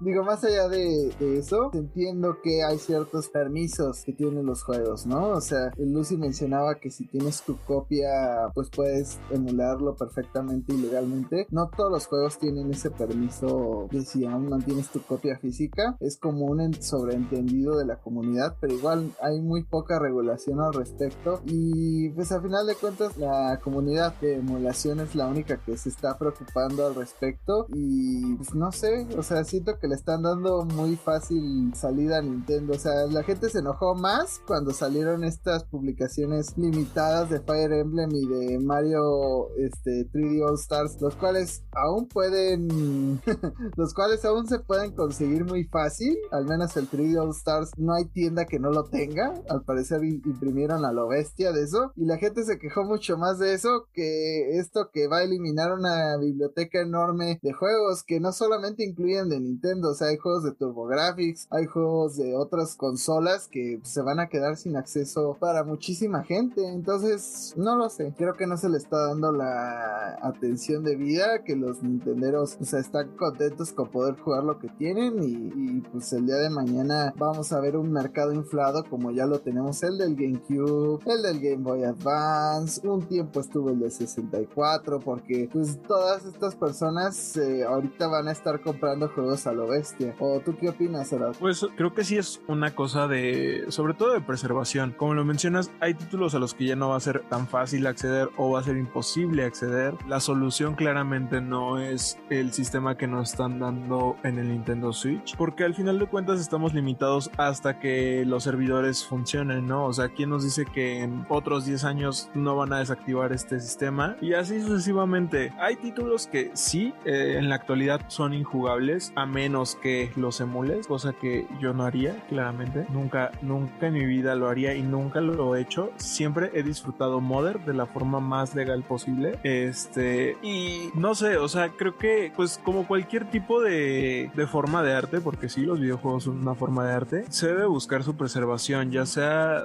pues, eh, ahora sí, si la emulación es el último recurso, pues acudir a ella, pero pues lo ideal sería que pues se tuviera acceso a este tipo de, de contenido siempre. Igual entiendo que mantener servidores durante mucho tiempo es muy caro y pues a las empresas a veces ya no les es viable, pero pues es Nintendo, ¿no? O sea, creo que al final del día sí debería existir como esta opción de, ok, tu juego de Nintendo 64 lo compraste en digital en Wii U, pero lo puedes seguir jugando en tu Nintendo Switch. O sea, creo que nos deberían dar por lo menos esa opción. O al menos volvértelo a poner a, la venta, ¿no? O sea, ok, mínimo dame dinero. O sea, todavía está eso que les conviene, entre comillas. Ni siquiera eso están haciendo. Entonces se me hace raro, pero pues a final de cuentas, mientras la gente no reaccione, pues Nintendo va a seguir con su plan. O sea, es lo que dije antes. O sea, con el Play 3 hicieron un super alboroto y ahora es como de, ah, pues sí, ni modo.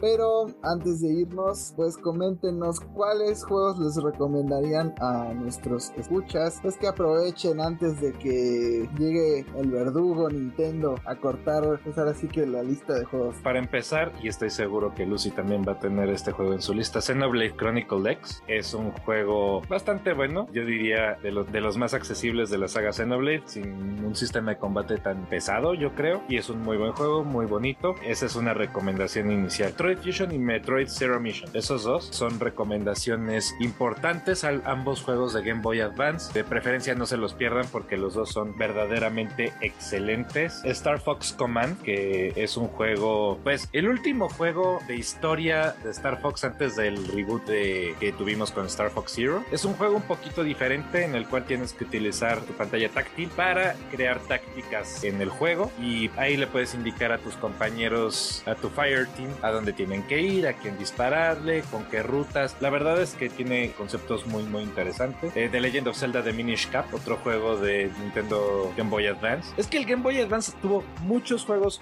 muy buenos que se van a ir a la basura y me está dando una úlcera en el hígado de coraje. Pero The Legend of Zelda de Minish Cap es una excelente experiencia que no puedo dejar de recomendar. Me parece que también está este Phantom Hourglass y Spirit Tracks. Corríjanme si no lo están, si lo están. Esos dos juegos de Zelda, ambos para el 10, los recomiendo también ampliamente. Yo sé que el Nintendo Wii U no tiene tanta memoria, pero es que la verdad es que hay juegos que valen mucho la pena descargarse y tenerse. Si está, que me parece que es un poco complicado por razones de, este, de licencia. En caso de que esté Tatsunoko vs Capcom, es un excelente juego de peleas, muy underrated. Eh, muchos personajes no los van a ubicar porque los personajes de Tatsunoko no pegaron mucho de este lado del mundo, pero el juego de peleas es excelente y los personajes de Capcom sí los van a ubicar invariablemente las circunstancias. Eh, bueno, esos son los juegos que se me vienen a la cabeza en estos momentos. Ya no digamos clásicos como Ocarina of Time, Majora's Mask, este, Kirby Crystal Shards, pero estos juegos están en las consolas virtuales actuales de Nintendo. Yo Eh, tengo uno. Él tiene uno, yo tengo varios de los que Prime acabamos. Trilogy a solo 10 dólares en la eShop del Wii U. Sí, cons- consíganse la trilogía de Metroid Prime, eso es excelente. Pero pues creo que ahí voy a cerrar yo mi participación con esta lista porque son los primeros juegos que se me vienen a la cabeza y pues voy a dejar que mis compañeros digan sus ideas para juego. Últimamente, Xenoblade Chronicles X es uno de mis juegos favoritos y el motivo por el cual Monolith me sigue golpeando en mi corazón cada vez que publican que van a sacar algo y sé que no es Xenoblade Chronicles X. Este, más allá de eso, pues no se me ocurren en este momento muchos juegos que, que no hayan tenido la oportunidad de hacer la transición a- al Switch todavía, que pues, eh, hasta cierto punto es una grata sorpresa para mí. Sin embargo, a dos juegos que ahorita estoy viendo que están y me gustaría recomendarle a la gente mucho. Uno de ellos es este Monster Hunter 3 Ultimate. Esto fue pues, mi primer Monster Hunter, bueno, el 3 nada más. El Ultimate pues, le agregó bastante contenido y es una gran oportunidad de, de experimentar un Monster Hunter pre Monster Hunter World, pre Monster Hunter Rise, que la verdad te muestra pues mucho de la visión original que tenía este juego, ¿no? Las peleas bajo el agua, que por más que mucha gente se queje de ellas, yo las amé con todo mi ser y pues, me mostraban mucho lo que es la diferencia de enfrentarte a un monstruo en su propio entorno, ahora sí que en su home tour. Y el otro sería el Mario Luigi Bowser Inside Story, un excelente juego RPG de Mario, es una excelente introducción a los RPG por turnos, con todas y que acciones dinámicas entre turnos que puedes hacer, reacciones a, los ataques enemigos, este, combos para este, mejorar el daño de tus ataques, historia bastante divertida y pues yo recomiendo estas dos entregas bastante. Sin mencionar que Quantic Dream, el, el estudio que hacía estos juegos, ya murió. Entonces, pues sí aprovechen ahorita. Otros dos juegos de Game Boy Advance que tengo que recomendar. Perdón, estoy durísimo con el Advance, pero es que, insisto, muy juegos muy buenos que se van a perder. Los Golden Sun. Los Golden Sun son RPGs excelentes por turno. Me choca que Nintendo nunca haya hecho nada más con la franquicia y que al protagonista lo hayan reducido a Assist Trophy en Smash. Hicieron Pero un juego de consiguiente. 10 espantoso. Eso sí. Pero lo- los de GameCube, que digan, los de Game Boy Advance son excelentes, vayan y consíganlo. Yo creo que también Mario Kart DS también es muy bueno. Es el único que tenía voces y misiones. Entonces sí, consígalo. ¿Hará tú alguna recomendación? Muy bien, pues realmente de Wii U, pues claramente no. Este, nadie tuvo esa consola excepto los y Diego y ya la mayoría de juegos están en Switch. Pero de los juegos de la consola virtual que todavía pueden comprar, les diría que Mother, o sea, los dos juegos de Mother o Earthbound. Digo, los puedes jugar en la consola virtual de Nintendo Switch, pero no es lo mismo que jugarlo, bueno, que tenerlos cuando tú quieras. Y no nada más están disponibles para Wii U. Si tienes un Nintendo 3DS lo puedes descargar en un 3DS normal, ¿no? Lamentablemente. También para las personas que tienen 3DS, creo que eh, el remake de Luigi's Mansion y Luigi's Mansion Dark Side of the Moon son muy buenos juegos que nadie se debe perder. Además de que en el Nintendo 3DS puedes descargar eh, los juegos de Game Boy Color de Game Boy y de Game Boy Color de Pokémon. La verdad, creo que yo empecé la segunda con Pokémon con la segunda generación. Entonces, para mí fue una muy buena oportunidad de revivir estos juegos. Y realmente creo que en la actualidad no hay manera de jugar esos títulos a menos que tengas los cartuchos, originales o tengas esos juegos en tu 3DS. No, y todavía es posible migrar estos Pokémon gracias al Pokébanco. Que otra noticia que se despegó de este anuncio es que el Pokébanco a partir de 2023 será gratuito. Así que aprovechen para descargar estos juegos em, y poderse hacer de Pokémon pues que son, bueno, que pueden transferir a otros juegos. Entonces es bastante útil. Yo dentro del Game Boy Color les recomendaría ambos celdas. Bueno, tres celdas que hay. Este Oracle of Seasons, Oracle of Ages y Link's Awakening. También les recomendaría, pues lo que ya dijo Arad, eh, los juegos de Pokémon son muy buenos. También otra de las cosas del 3DS están los Wario Land, que son como plataformeros de Wario que la mayoría no toma en cuenta. Y en el Wii U está Wario Land, Wario Land 4, que pues es un juego fantástico del Game Boy Advance. Eh, de 10, no sé, creo que están los Advance Wars de 10 y también están los Castlevania de Game Boy Advance. Digo, sé que ya está esta colección en Switch, pero si solo quieren uno, pues ahí lo puede conseguir. Está los Fire Emblem de Game Boy Advance, creo que hay uno ahí en la tienda del Wii U. Entonces también hay dos, los pueden conseguir también. Entonces, pues si son fans de Fire Emblem y no tienen suficiente contenido porque nos dan un museo cochino, pues ahí tienen la opción. Están los Advance Wars originales, eh, sin necesidad, si no quieren comprar el Reboot Camp, están los primeros dos ahí dentro de la tienda del Wii U. Y no sé, o sea, hay una biblioteca muy grande que pues, se va a perder. Dentro igual de Pokémon está Pokémon Snap original de 64, que todavía no sale para el servicio de 64 del Switch. Está Pokémon Stadium, así que aprovechen. También está, creo que Pokémon Conquest, que es como esta mezcla entre Pokémon y Fire Emblem. Un excelente juego si le quieren dar una oportunidad. Pokémon Mystery Dungeon Express of the Sky, la mejor entrega que ha tenido estos Spino. Y pues por último, compartirles una pequeña historia, ¿no? O sea, cuando esto pasó con el Wii, a mí sí me dolió bastante porque eh, pues hay juegos que nunca podré volver a, comprar, podré volver a jugar porque eran muy específicos para pues, el sistema que era el Wii, ¿no? Y cuando lo piensas, pues lo mismo va a pasar con el 10, ¿no? El The World Ends With You, pues sí, ya tiene soporte para Switch, pero no es lo mismo. El The World Ends With You aprovechaba al máximo todas las capacidades que tenía el 10, las dos pantallas, el micrófono, el que se podía cerrar. Es, y son cosas que uno pues no puede recuperar, ¿no? Como dicen, pues, lo que todo llega, todo tiene fecha de curiosidad, todo muere, pero pues, no significa que, tengamos que dejarlo ir. Si nos podemos quedar con el juego, nos podemos quedar con los recuerdos, con el hecho de lo que experimentamos. O sea, hay un juego que todavía tengo descargado en mi Wii y que jamás pienso borrar y es uno de los pocos motivos por el cual sigo conectando mi Wii hoy en día. Se llama Happy Hammering. Es un juego muy simple y muy pedorro donde es como un golpe al topo, ¿no? Pero es demasiado entretenido. Tiene distintos mundos. O sea, hay uno donde vas por una jungla y de repente los topos van en lianas y te atacan con cerbatanas desde el otro lado del río. Otro donde vas a una mansión de fantasmas. Entonces salen los espíritus de los topitos de las tumbas. Y ese tipo de cosas que digo, este juego no va a volver a salir en ninguna otra consola. Bueno, chance en el Switch porque tienes el Joy-Con. Pero pues no es lo mismo, ¿no? O sea, aprovechabas mucho lo que es el Wii Sensor del, de, ahora sí que el, del Wiimote para jugar ese juego. Y es una experiencia que pues tengo porque todavía, o sea, me lo que he descargado. Pero sé que mucha gente no va a poder experimentar. Entonces, si realmente tienen ganas de experimentar un juego, este es el momento. No dejen pasar la oportunidad. Aprovechenlo y pues ojalá Nintendo se dé cuenta que, que pues es muy triste lo que está haciendo. Y mínimo debería dar la opción de, de volver a conseguir todos estos juegos de una forma u otra, ¿no? Esta historia de Lucy me hizo recordar que mi Wii todo murió porque lo tuve que reparar, entonces tuvieron que hacer el reciclo de fábrica y perdí todas mis cosas que tenía descargadas. Le hace mi ranchito de Pokémon Ranch, ahí se fue al diablo y muchas otras cosas que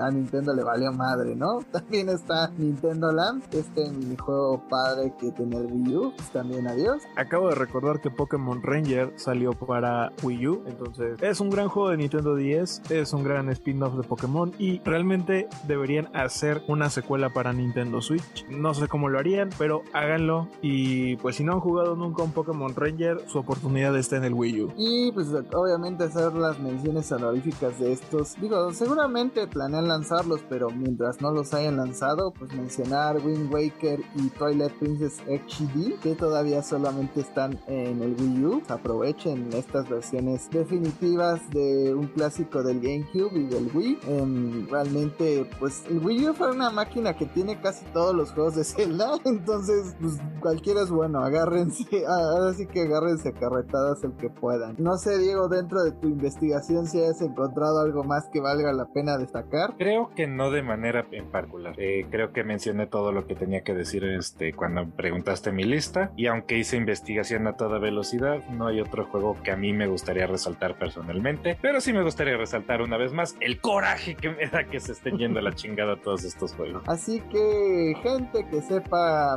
breakear Wii U y 3DS, no les voy a decir qué hacer, pero hay una gran oportunidad de negocio.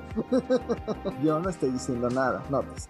Pero igual que la vida útil de la Virtual Console, este programa llegó a su fin. Muchas gracias por haberlo escuchado. Comuníquenos cuáles son los juegos que ustedes sienten que deberían salvar de su 3DS o de su Wii U. Cuáles son sus favoritos eh, que van a perderse en el olvido si es que Nintendo no, no hace un giro de 360 grados. Eh, cuéntenos sus redes sociales, chicos, rápido. A mí me pueden encontrar como Discalcari en Twitter y como el 817 en Instagram. Ahí los espero para que me cuenten qué juegos aprovecharon para comprar y cómo le están pasando y cómo los hace enojar Nintendo a usted. A mí me pueden encontrar tanto en Twitter como en Instagram como el Árabe García. Destiny no es un juego que esté hecho para un jugador solista. Hay un montón de cosas que no puede hacer, entonces si alguien quiere jugar, eche grito. Y me gustaría corregir a Jaime porque si das un giro de 360 grados acabas básicamente en el mismo lugar. Soy periodista, dame chance.